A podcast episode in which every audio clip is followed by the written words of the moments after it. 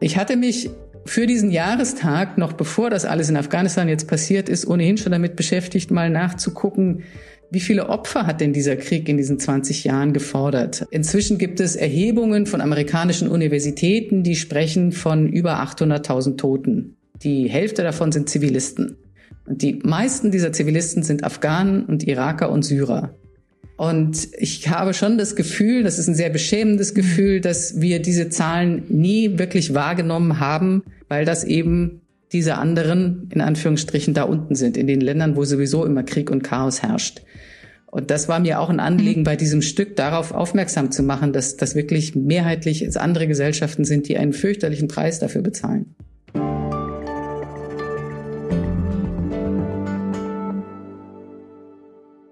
11. September 2001 haben islamistische Terrorgruppen mehrere Anschläge auf die USA verübt. Der damalige Präsident George W. Bush erklärte daraufhin gegenüber mehreren Staaten den Krieg, darunter der talibanischen Regierung in Afghanistan.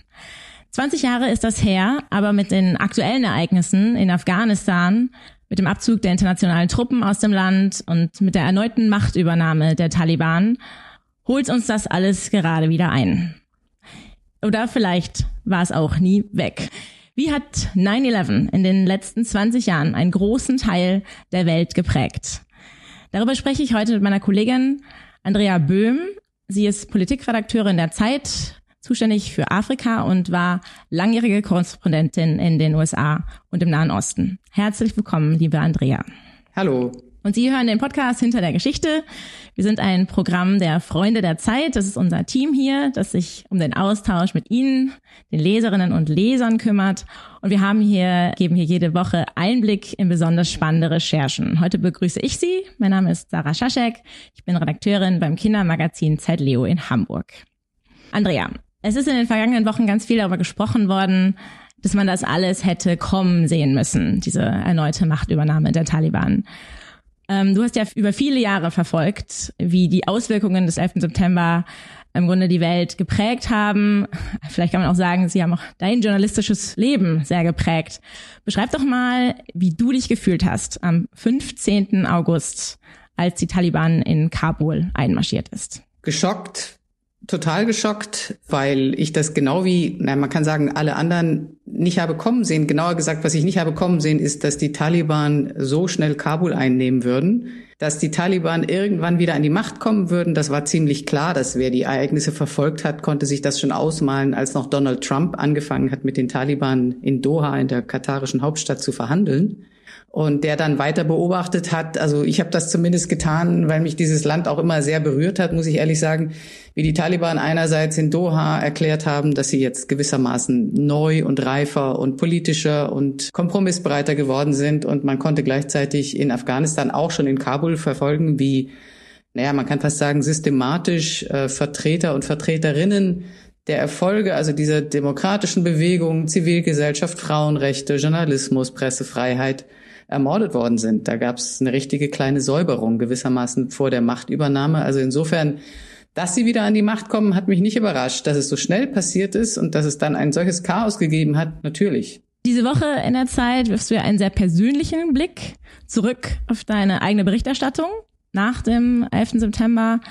Erzähl doch mal für die, die das Stück noch nicht kennen, was zeigst du darin? Es ist ein persönliches Stück, weil ich ein bisschen bis äh, die letzten 20 Jahre habe Revue passieren lassen und festgestellt habe, dass mich dieser Krieg gegen den Terror, den George W. Bush ja unmittelbar nach diesen Anschlägen ausgerufen hat, der hat mein berufliches Leben absolut geprägt. Und zwar, ohne dass ich das wollte, mehr oder weniger jedes Land, was ich in den Jahren für die Zeit besucht habe oder wo ich mich länger aufgehalten habe, ist irgendwann äh, zum Schlachtfeld dieses Krieges geworden oder zum Schauplatz dieses Krieges. Ich war am 11. September 2001 in New York, nicht in New York City, sondern ich wohnte damals in einer kleinen Universitätsstadt im Bundesstaat New York. Ich habe als Reporterin unter anderem für die Zeit gearbeitet.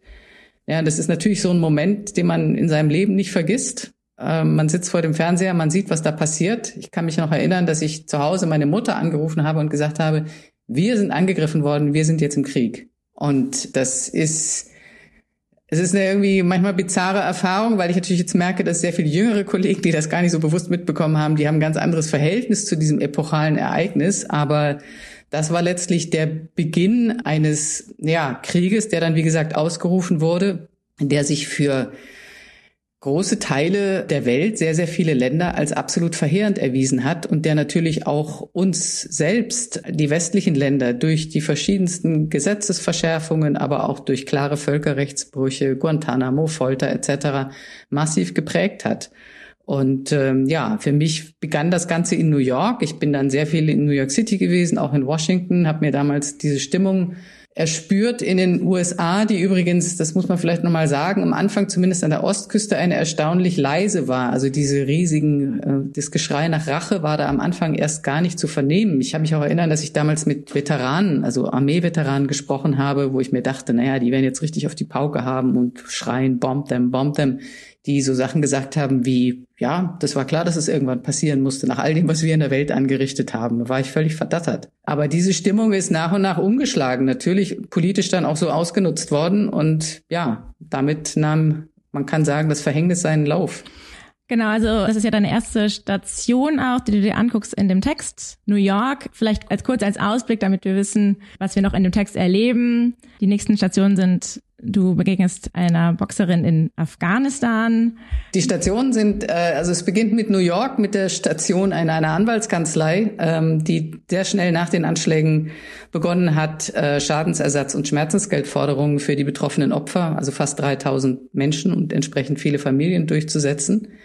Es geht weiter. Einige Jahre später bin ich dann selber nach Afghanistan gefahren, nach Kabul, wo ich zu meinem eigenen Erstaunen eine Mädchenboxmannschaft gefunden habe und mit denen dort gesprochen habe.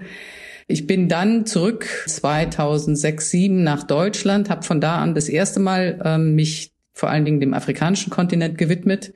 Und auch da hat mich dieser Krieg schon eingeholt. Also die dritte Station ist Mogadischu, äh, Somalia, wo ich einer Kinderärztin begegne in einem Krankenhaus während einer Hungersnot, die ja, traurigerweise auch deswegen so, so tragisch mit so vielen Toten abgelaufen ist, weil sozusagen die humanitäre Hilfe in diesen Krieg gegen den Terror verstrickt wurde.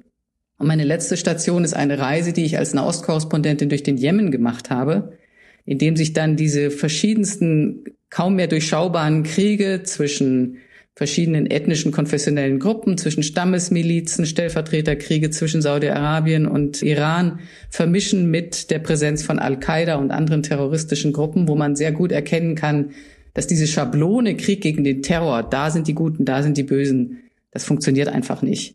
Und jetzt bin ich halt wieder in Deutschland und ich beschäftige mich jetzt wieder mit Afrika und sehe halt, dass sich dieser Krieg gegen den Terror leider Gottes auf diesem Kontinent massiv ausgeweitet hat und dass das vermutlich der nächste große Schauplatz werden wird. Und die Frage ist halt, hat man irgendwas gelernt? Wenn man den Text jetzt liest, irgendwie äh, tragischerweise scheint sich da so ein Kreis auch irgendwie zu schließen. 20 Jahre, es ist ein Rückblick. Es, es scheint so im Rückblick sehr äh, plötzlich sehr klar, also steht es einem vor Augen, ja, eigentlich die, die verheerende Politik der, der USA. Also die USA kommen bei dir in deinem Text nicht gut weg. Und trotzdem hast du ja gerade beschrieben, dass du in dem Moment, als damals sozusagen die Terroranschläge noch ganz frisch waren, du sozusagen auch selber von diesem sagen, wir sind angegriffen worden, irgendwie, es muss was, was macht man jetzt damit und auch letztlich auch auf, diese Seite sehr gut selber verstehen konntest. Wann war für dich ein Moment oder wie hat sich das so entwickelt, dass du selber gemerkt hast, dieses Nation Building, diese, diese Missionen der USA in Afghanistan, Irak, die laufen gründlich schief? Ja, das ist also erstens, ich reagiere mal ein bisschen allergisch, wenn ich jetzt so Leute höre oder Kommentare lese, die sagen, das war alles von vornherein zum Scheitern verurteilt. Also wie du selber gerade gesagt hast, ich war ebenfalls erschüttert. Ich fühlte mich in so einer Art Kriegszustand. Und auch wenn die USA in diesem Text vielleicht nicht sehr gut wegkommen, es gab damals Stimmen, die gesagt haben, die gewarnt haben, man kann einem solchen Phänomen nicht den Krieg erklären und den geografisch und zeitlich entgrenzen. Das ist ja auch das, worunter Joe Biden politisch so gelitten hat, weil er gesagt hat, das muss man irgendwie enden. Und auch Obama hatte das schon gesagt. Ich kann, kann aber auch nachvollziehen, dass es damals politisch für eine Supermacht fast unmöglich war, aufgrund der epochalen Dimension dieses Anschlages und der Bilder, die er erzeugt hat, zu sagen, nee, wir machen jetzt eine globale Polizeiaktion und wir verfolgen die, wo immer wir können und Sanktionen hier und Sanktionen da, dass das sozusagen für das Selbstverständnis dieses Landes auch eines sehr konservativen Landes, eines sehr verunsicherten Landes politisch nicht möglich war. Ja, das ist jetzt Spekulation. Es gab, wie gesagt, diese warnenden Stimmen. Wann ist mir das erste Mal aufgefallen, dass das nicht funktioniert? Das Nation Building war ja nun anfangs nicht unbedingt das Interesse der USA, jedenfalls nicht in Afghanistan. Die hatten damals schon ziemlich fest im Plan, dass als nächstes der Einmarsch in den Irak stattfinden wird. Also da war eine hegemoniale, neoimperiale Hubris, die ist äh, im Nachhinein kaum mehr vorstellbar. Und das Nation Building ist dann sehr stark in Afghanistan natürlich auch eine Angelegenheit der europäischen Länder geworden, mit sehr viel deutschem Engagement, auch der UN. Ich glaube, da ist am Anfang eine ganze Menge gut gelaufen. Ich glaube, es gibt einen kardinalen Anfangsfehler, dass man nämlich Nation Building in Kombination mit einem Krieg gegen den Terror auf Dauer nicht führen kann. Und ich glaube, der strukturelle, der Grundfehler in Afghanistan ist der gewesen, dass wenn ich einen Antiterrorkrieg führe, hauptsächlich mit Luftstreitkräften und mit ein paar Spezialkräften auf dem Boden, dann brauche ich Verbündete. Und in dem Fall haben die USA sich eben absolut verruchte, skrupellose, verbrecherische Warlords als Verbündete ausgesucht, die dann auch in das politische Geschäft und in, die Polit in das politische System Afghanistans eingestiegen sind. Und das ist natürlich einer der Geburtsfehler dieses ganzen Unternehmens gewesen. Die anderen hat man inzwischen gut aufzählen können. Massive Korruption, diese immer wiederholte westliche Fixierung auf eine Zentralregierung, obwohl es sich eigentlich um Länder handelt, wo es wirklich die entscheidenden Sachen im Lokalen stattfinden werden. Es ist sicher ein Fehler gewesen, damals bei dieser ersten großen Versammlung der neuen politischen Kräfte die Taliban nicht mit dazu zu holen, mit den Taliban nicht zu verhandeln. Und es ist gleichzeitig einiges erreicht worden, das ist gar keine Frage. Im Irak würde ich mal sagen, da trifft die USA wirklich eine kapitale Schuld, weil sie nach dem Sturz von Saddam ich bin damals massiv gegen den Irakkrieg gewesen. Ich weiß auch noch, dass ich in New York auf Demonstrationen gegangen bin, dass die USA in keinster Weise sich verpflichtet gefühlt haben, eine auch nur irgendwie konstruktive, verantwortungsvolle Okkupation durchzuführen nach diesem Sturz. Die haben die Dinge einfach laufen lassen und äh, haben dabei absolut unnachvollziehbare, idiotische Fehlentscheidungen getroffen, die letztlich ziemlich schnell in einen Aufstand, in einen Bürgerkrieg gemündet sind. Und die, der eine, die eine Lüge, um den Einmarsch in den Irak zu rechtfertigen, war ja immer gewesen, Saddam Hussein sei mit Al-Qaida verbandelt. Das war er nachweislich nicht. Aber durch das Chaos ist Al-Qaida dann im Irak stark geworden. Also daraus wurde eine self-fulfilling prophecy. Und das sind die, die Kardinalfehler, die ich den USA vorwerfe. Wie bist du denn jetzt nochmal für diesen Text zurückgereist? Wie, wie sah jetzt deine Recherche aus, die ja sozusagen, es wirkt alles wahnsinnig aktuell, gerade weil wir uns natürlich genau mit diesen Fragen auch, wie kommen wir jetzt an diesen Punkt gerade, ja, dermaßen verheerend, an diesem verheerenden Punkt wieder an. Gleichzeitig sind es ja sozusagen Erinnerungen oder auch nochmal Reisen zurück zu, zu Orten, an denen du warst. Wie, wie bist du vorgegangen? Ich schreibe eigentlich, seit ich Journalist bin, bin schreibe ich Tagebuch, äh, wo auch all die Sachen drinstehen, die da nicht gedruckt werden. Und ich habe mir natürlich zum Teil meine Tagebücher nochmal durchgelesen. Unter dem Eindruck der aktuellen Bilder in Afghanistan habe ich dann selber natürlich nochmal gekramt, wen habe ich damals so getroffen, wie geht's denen heute. Deswegen bin ich dann auch nochmal auf die Geschichte mit der Boxerin getroffen, die damals 15 oder 16 Jahre alt war unglaublich idealistische Pläne hatte. Sie wollte die erste Frau, die erste Boxerin für Afghanistan bei den Olympischen Spielen sein. Ihr großes Vorbild war Laila Ali, die Tochter von Muhammad Ali, die ja auch geboxt hat. Ich habe die getroffen 2007. Das waren zu einem Zeitpunkt, als die Taliban im Süden des Landes schon wieder massiv präsent waren. Aber für diese Mädchen spielte das keine Rolle. Für die war einfach ganz klar, es wird für sie eine bessere Zukunft geben. Das Tragische daran ist, ich habe dann recherchiert, was denn aus der geworden ist. Die ist dann also schon 2016 geflohen. Die ist tatsächlich ganz, eine ganz gute Boxerin geworden. Die konnte auch auf Turnieren auftreten, auch im Ausland. Aber 2016 sind die Drohungen gegen sie und ihre boxende Schwester so massiv geworden, dass sie sich nach Europa haben absetzen müssen. Und sie wurden nicht nur von den Taliban bedroht, sondern auch von Männern in ihrem eigenen Umfeld. Also das ist eine, eine tragische Geschichte gewissermaßen. Und die hast ähm, du damals aber auch aufgeschrieben. Also die hattest, das war ein Text. Die, die hat, die war damals, das war damals, ich hatte damals einen Blog auf Zeit Online und da ist diese Geschichte erschienen. Die dritte Station, nämlich Somalia, Mogadischu, da hatte ich eine Reise 2011 hingemacht und habe damals schon sehr ausführlich über diese Hungersnot geschrieben, die dann nochmal von verschiedenen UN-Kommissionen, Untersuchungskommissionen und anderen untersucht wurden, was denn die Hintergründe für die verheerenden Auswirkungen waren. Und die bestanden tatsächlich darin, dass Inzwischen 2011 ist schon der, der War on Terror ist schon seit zehn Jahren im Gang. dass es ganz, ganz massive Gesetzgebungen, vor allen Dingen ausgehend von den USA, gegeben hatte, dass terroristische Organisationen, und auch in Somalia gibt es eine, die heißt Al-Shabaab, in keinster Weise irgendeine Form der Unterstützung erhalten dürfen. Und wenn man Hilfslieferungen in einer Hungersnot in einem Kriegsgebiet verteilt, dann ist es eben immer so, dass auch die Kampfparteien sich was davon abzweigen. Und aus Angst vor Sanktionen und Gerichtsverfahren in den USA sind erstens die Spendengelder zu einem erheblichen Teil ausgeblieben und auch viele Hilfsorganisationen haben aus Angst gesagt, nee, lieber nicht. Ich hatte mich für diesen Jahrestag, noch bevor das alles in Afghanistan jetzt passiert ist, ohnehin schon damit beschäftigt, mal nachzugucken, wie viele Opfer hat denn dieser Krieg in diesen 20 Jahren gefordert? Also man denkt natürlich als erstes immer an die knapp 3000 Menschen, die damals im World Trade Center ums Leben gekommen sind und die Opfer im Pentagon. Inzwischen gibt es Erhebungen von amerikanischen Universitäten, die sprechen von über 800.000 Toten. Und die Hälfte davon sind Zivilisten. Und die meisten dieser Zivilisten sind Afghanen und Iraker und Syrer.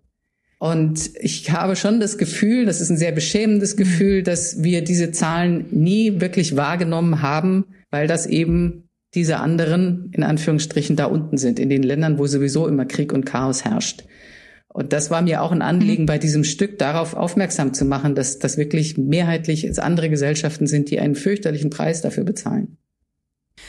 Ja, ich habe mich das auch gefragt, inwieweit sozusagen die, die Erinnerung sich auch verändert. Also wenn du sagst, du hast Tagebuch geschrieben und natürlich geblockt und so weiter, dann hat man das ja irgendwie schriftlich. Das ist ja irgendwie auch praktisch, dass man sich sozusagen festhalten kann, auch ein Stück weit, haben dich, äh, aber trotzdem gerät es ja immer weiter irgendwie von einem weg, zeitlich gesehen. Und haben dich manche deiner, sagen, Texte von damals überrascht aufs Neue nochmal? Oder Mensch, das so war das damals, ach, das hat dich irgendwie und nochmal neu verstanden, jetzt auch in dem vielleicht nochmal Licht, viele, also aus, aus der Perspektive von heute? Ich weiß nicht, ob, ob mich, nee, ich glaube nicht, dass mich Texte überrascht haben, aber sie haben natürlich dann nochmal so eine, äh, so eine, so einen kleinen Schleier des, des Vergessens weggerissen oder haben das Ganze nochmal sehr viel präsenter gemacht. Wobei ich schon sagen muss, für mich in meinem Alter, also ich bin jetzt 60, war das ein absolut einschneidender Moment. Diese Bilder des World Trade Center werde ich nie vergessen. Ich kann die auch bis heute nicht sehen. Also wenn die jetzt am 11. September wieder zeigen, wie die Türme zusammenstürzen, äh, wie äh, Menschen vorher noch aus dem Fenster springen, also dann gehe ich raus. Dieses, das ertrage ich nicht. Ja? Und damals, ja, ich, ich, hab, ich weiß, dass ich damals einen Text geschrieben habe, die erste Woche nach 9-11 für die Zeit, wo ich, glaube ich, versucht habe, fast flehentlich zu sagen, ich hoffe, dass sich sozusagen die Reaktion dieser Supermacht in, mhm. ja, ich weiß gar nicht mehr, wie ich es formuliert habe, in erträglichen Grenzen hält. Auch wenn ich damals schon wusste, wie, wie schwierig das sein würde für, für eine, eine Macht wie die USA. Also das war, ich weiß nicht, vielleicht so eine, so eine Vorahnung. Mich haben, also die, die, der Optimismus, mit dem ich damals über die Boxerinnen geschrieben habe und auch über andere verschiedenste Frauenaktivistinnen, na gut, der erscheint mir selber im Nachhinein natürlich extrem naiv. Wobei ich bis heute, wenn Leute mir dann sagen, ja, das, hätte, das war von vornherein klar, dass das alles schiefgehen würde, dann sage ich immer, nein, das war einfach nicht klar. Mhm. Es gibt an jeder sozusagen ähm, Weggabelung gab es Entscheidungen zu treffen und, und sehr, sehr häufig wurden einfach die falschen Entscheidungen getroffen. Nicht nur von der internationalen Gemeinschaft, natürlich auch sehr oft von Afghaninnen und Afghanen und, und natürlich auch vor allen Dingen auch von Irakern und Irakerinnen. Ne? Das ist gar keine Frage. Von den anderen Ländern ganz zu schweigen, dass da eine enorme Mitverantwortung vorhanden ist. Aber ich glaube, was ganz sicherlich ist, äh, zutrifft, ist, dass die Dramatik der aktuellen Bilder vom Kabuler Flughafen dass die natürlich auch mich nochmal in einer Art und Weise aufgewühlt haben. Also ich hätte das alles wahrscheinlich sehr viel ruhiger und vielleicht auch weniger persönlich geschrieben, mhm. wenn jetzt mhm. nicht das passiert wäre, was in Kabul passiert mhm. ist. Also wir beiden sind uns ja zum ersten Mal begegnet. Ich erinnere mich jedenfalls noch genau. Äh, da war ich Hospitantin im, im Feldschau damals bei der Zeit und, und du warst gerade auf dem Weg nach Beirut als Korrespondentin. Du hast eben schon ein bisschen angedeutet, wie dann sagen über die Jahre hinweg auch also 9-11 dich immer wieder, dir immer wieder begegnet ist. Vielleicht kannst du über diese Zeit nochmal, trotzdem nochmal sagen, ist der Begriff War on Terror und auch 9-11, ist der immer wieder so konkret aufgetaucht oder sind es eher so Entwicklungen gewesen, die jetzt im Nachhinein klar Sinn machen, dass das ja sozusagen diese, diese Terror, Antiterror, sagen Politik der, der USA war, die vieles, hinter vielem irgendwie stand? Naja, meine Beiruter Zeit, also ich bin 2013 nach Beirut gegangen und war da bis 2018. Die war natürlich erstmal geprägt von dem, wie soll man sagen, dem Fallout des sogenannten arabischen Frühlings 2011. Und der war damals schon nicht mehr, 2013 nicht mehr sehr frühlingshaft, weil also vor allen Dingen in Syrien in einen brutalen Bürgerkrieg gemündet ist. Was für mich erschütternd war zu sehen, wie die Doktrin des War on Terror von den Regimes, die sich dann an der Macht gehalten haben oder wie im Falle Ägyptens wieder an die Macht gekommen sind, also in Form des jetzigen Präsidenten Abdel Fattah al-Sisi, wie die diese Doktrin des Krieges gegen den Terror ausnutzen konnten, um nicht nur islamistische Opposition, sondern auch säkulare, demokratisch äh, gesinnte Opposition beiseite zu räumen, brutalst beiseite zu räumen. Die Gefängnisse in Ägypten heute sind überfüllt. Im Prinzip jeder, der aufmuckt, wenn ich es mal so salopp sagen darf, wird zum Terroristen erklärt. In Syrien hatten wir eine etwas andere Gemengelage, dass man eine dann am Schluss bewaffnete Opposition gegen das Assad-Regime vorfand die, und das muss man auch ganz klar sagen, wo das Regime selbst ganz bewusst dazu beigetragen hat, dass dieser eher säkular gesinnten Opposition eine islamistische Konkurrenz an die Seite gestellt wurde. Also es wurden damals verurteilte Dschihadisten aus den syrischen Gefängnissen entlassen, in der Hoffnung, dass die anfangen, sich in diese Rebellion einzumischen.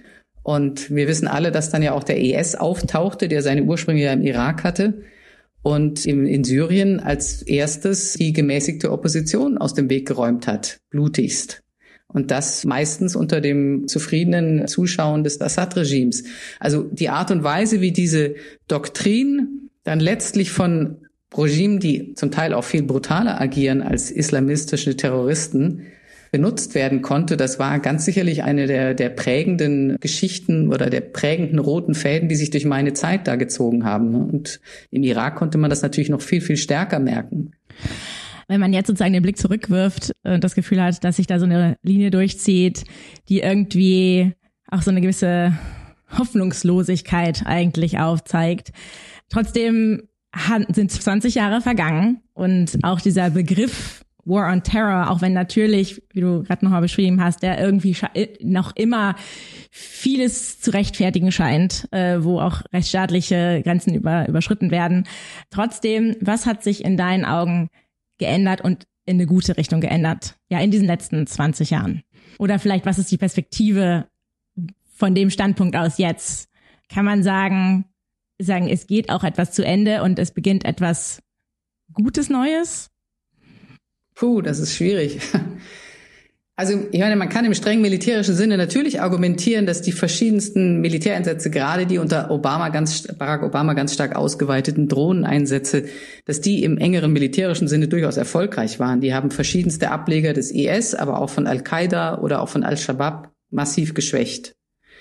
Was dabei immer vergessen wird, ist, dass diese Terrorgruppen sozusagen einen, einen gewissen Boden brauchen, auf dem sie florieren können. Und das heißt, fragile Staaten, korrupte Systeme, offizielle Armeen, die selbst massive Menschenrechtsverletzungen begehen. Also so wie die Taliban es in Afghanistan wieder zurück an die Macht geschafft haben, ist es ja nicht so sehr ihre eigene Stärke gewesen, sondern es ist vielmehr die Schwäche des existierenden oder inzwischen nicht mehr existierenden Staates. Und dasselbe haben wir in Somalia gesehen, dasselbe haben wir, sehen wir momentan in Mali und auch in Burkina Faso.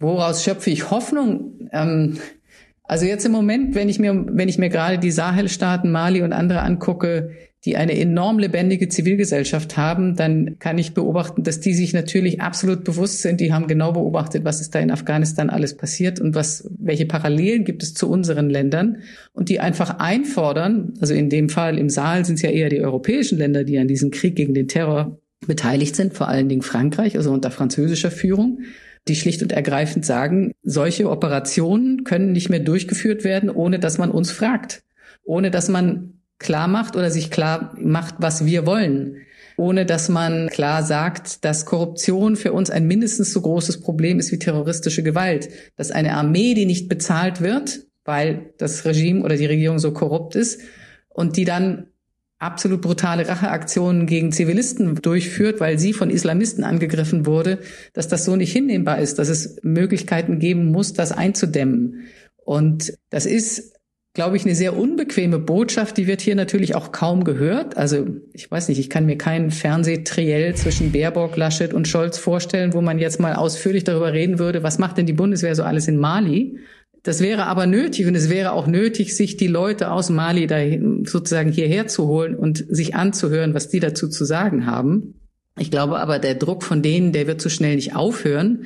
Und ich kann einfach nur hoffen, dass es wenigstens kleine Lernerfolge, die gibt es auch, das ist ganz klar, gibt, die, ähm, die irgendwann jetzt wenigstens in den, in den nächsten zehn Jahren auch Anwendung finden werden. Ich glaube, unter dem Strich ist es keine schlechte Entscheidung gewesen von Joe Biden und vorher schon Donald Trump und Barack Obama hat es auch versucht zu sagen, wir ziehen uns aus diesen größeren Militäroperationen, die dann so groß auch nicht mehr waren, raus. Äh, was ich nur fatal finde, ist erstens die Art, wie es passiert ist. Und was ich jetzt auch fatal finde, ist, dass sich Joe Biden mit diesem großen Gestus hinstellt und sagt, also wir versuchen jetzt keine Länder mehr militärisch nach unserem Abbild zu formen. Das ist so ein bisschen, na, wir haben uns da ein bisschen übernommen und das entbindet aber Gesellschaften wie die amerikanische, aber auch wie die unsere völlig der Aufgabe, mal wirklich genau hinzugucken, wie viel mit Verlaub Mist wir da gebaut haben und äh, welche Lehren daraus gezogen werden. Das ist so ein ganz banaler Fakt, es gibt kaum Länder, die bei diesen Militärinterventionen dabei waren, die wirklich mal eine richtig konkrete Evaluierung dessen aufgestellt haben für die Öffentlichkeit, was sie da gemacht haben. Es wäre natürlich auch schön, wenn die Öffentlichkeit sich dafür ein bisschen mehr interessieren würde. Eine, eine letzte Frage habe ich noch. Wann warst du das letzte Mal in New York? Vorletzte Frage. Oh, das, äh, vorletzte Frage. Ähm, oh Gott, da muss ich jetzt echt überlegen. Das war zwei, kurz bevor Corona, also 2019. 19. Und wie hat sich der Ort seit 9-11 für dich verändert? Ja, ich hatte damals das Gefühl, ich war nur kurz in New York City, dass, äh, dass man sozusagen einen, ich weiß gar nicht, wie ich es ausdrücken soll, einen dicken, mit einem, mit, mit ganz dicker Farbe das alles überstrichen hatte. Also das, der neue ähm, Wolkenkratzer steht ja bereits. Es gibt eine Art Gedenkort, aber ich, also New York hat vielleicht, weil es New York ist, das im Prinzip hinter sich gelassen. Hm? Äh, es ist, äh, man kann sagen, bizarrerweise in einen absoluten Immobilienboom gemündet in Manhattan, das jetzt, wie ich finde, sehr viel glatter aussieht und sehr viel teurer ist, als es vorher war. Noch teurer. Man spürt von all dem wirklich nicht mehr viel, außer regelmäßigen Aktionen von kleineren Gruppen von Betroffenen, Feuerwehrleuten, die bis heute darunter leiden, dass sie damals nicht gegen Asbest geschützt waren und so weiter und so fort. Aber ansonsten hat New York City, das war mein Eindruck, hatte mit 9-11 abgeschlossen. Danke, liebe Andrea, ähm, dass du uns Danke, so Sarah. viel erzählt hast und einen tollen Überblick gegeben hast nochmal über diese Zusammenhänge, die so weit zurückgehen. Und wir sind damit auch am Ende dieser Folge von Hinter der Geschichte. Bevor ich Sie entlasse, möchte ich noch auf eine Veranstaltung der Freunde der Zeit hinweisen. Es gibt ein Live-Videogespräch über Beziehung und Verbundenheit, was unser Leben reicher macht. Da spricht der Wissenschaftsredakteur Ulrich Schnabel mit dem Verhaltenstherapeuten Jens Korsen darüber, wie wichtig die Einstellung zum Leben und zu sich selbst und zu anderen für eine gelingende Beziehung ist. Das Ganze findet am 13. September als Live-Video statt auf der Website der Freunde der Zeit. Und ich verabschiede mich. Haben Sie eine gute Woche.